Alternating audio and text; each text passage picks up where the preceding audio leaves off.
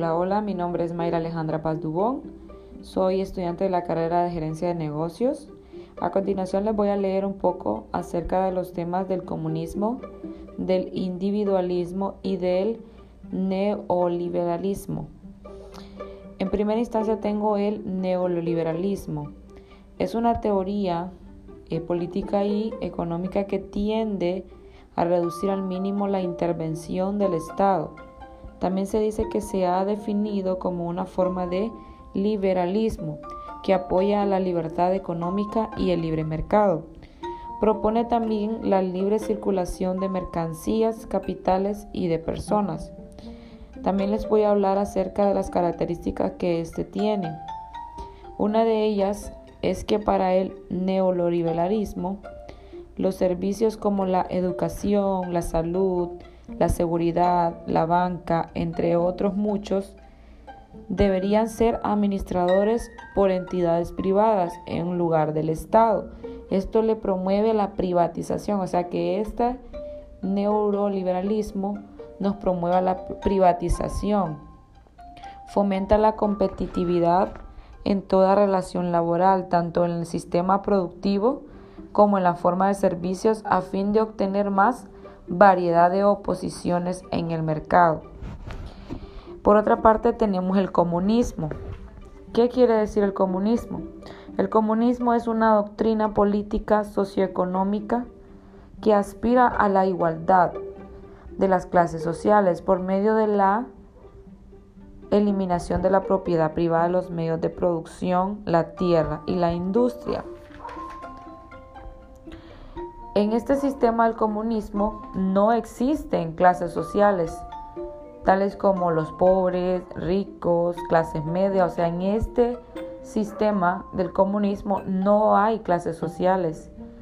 Eh, estas personas eh, no pueden acceder a la propiedad privada. Estas promueven la igualdad de la sociedad. Se dice que el fundador del comunismo fue Carlos Marx. ¿Verdad? Les voy a hablar acerca de un poco de los eh, de países que son comunistas. En primera instancia tenemos Vietnam, tenemos Corea del Norte, que este país se dice que este país no permite que la sociedad tenga mucho contacto con la tecnología, con los celulares, con el internet.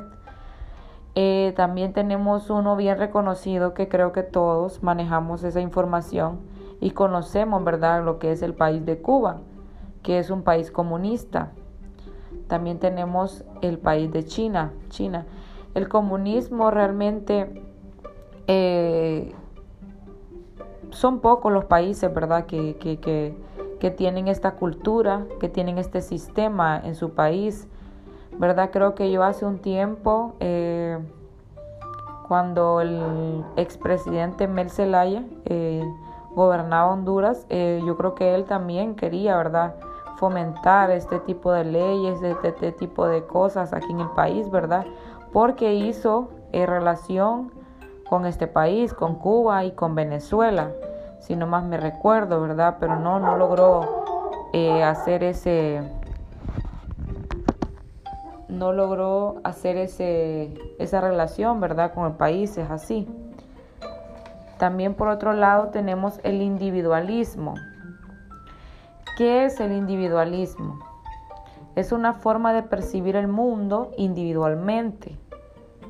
Aquí eh, los valores tienden más a ver con el ego personal, o sea, la persona solo ve por él mismo.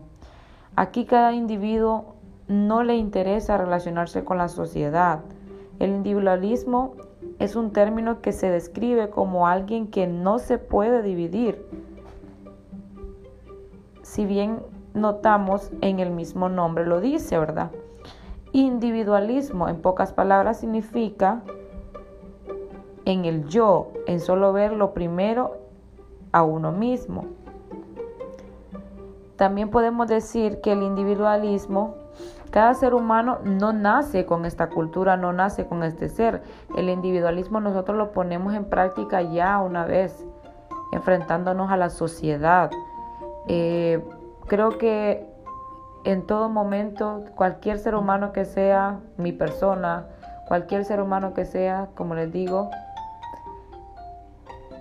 ha practicado el individualismo o ha tenido un poco de individualismo en su vida, porque a veces muchas personas me tomo en cuenta solo hemos solo pensamos en nosotros mismos, en nuestro propio bienestar, en nuestra propia felicidad, en nuestras propias cosas y no pensamos si lo que estamos decidiendo por uno mismo va a afectar a la otra persona.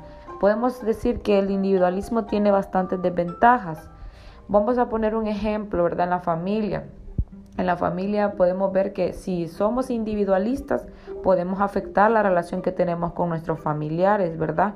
Porque solo estamos pensando en el bien de nosotros, solo estamos pensando en la felicidad de nosotros y no vemos la felicidad de nuestra familia o el bienestar de nuestra familia. Tal vez podemos poner un ejemplo, les puedo poner un ejemplo, el empresario tiene su trabajador.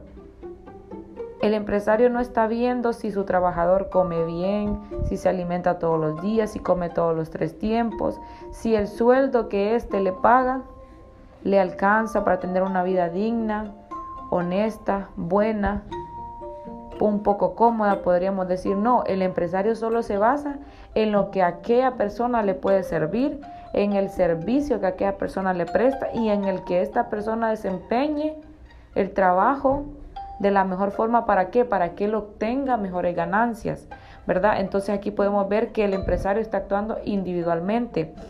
El ser humano, por ende, se puede decir que actuamos individualmente. Somos individualistas y como les decía al principio, nosotros no nacemos con eso.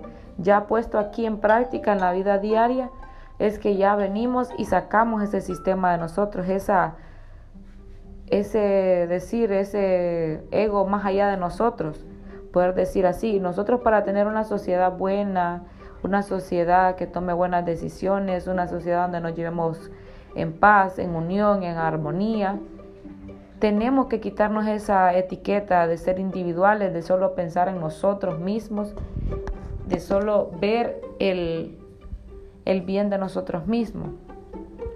Se dice que para ser el bien común o por decirlo así, cuando ponemos en práctica el hacer el bien común, así seremos mejores seres humanos. O sea, no solo pensando en nosotros mismos, sino que hacer cosas y pensar que esas cosas se le van a servir a otras personas o van a tener el bien a otras personas. Espero les haya gustado y hayan podido entender, ¿verdad?, lo que aquí quise decir de estos tres diferentes temas que confrontamos siempre en la sociedad o en el país. Espero hayan entendido y les haya gustado mi podcast. Gracias.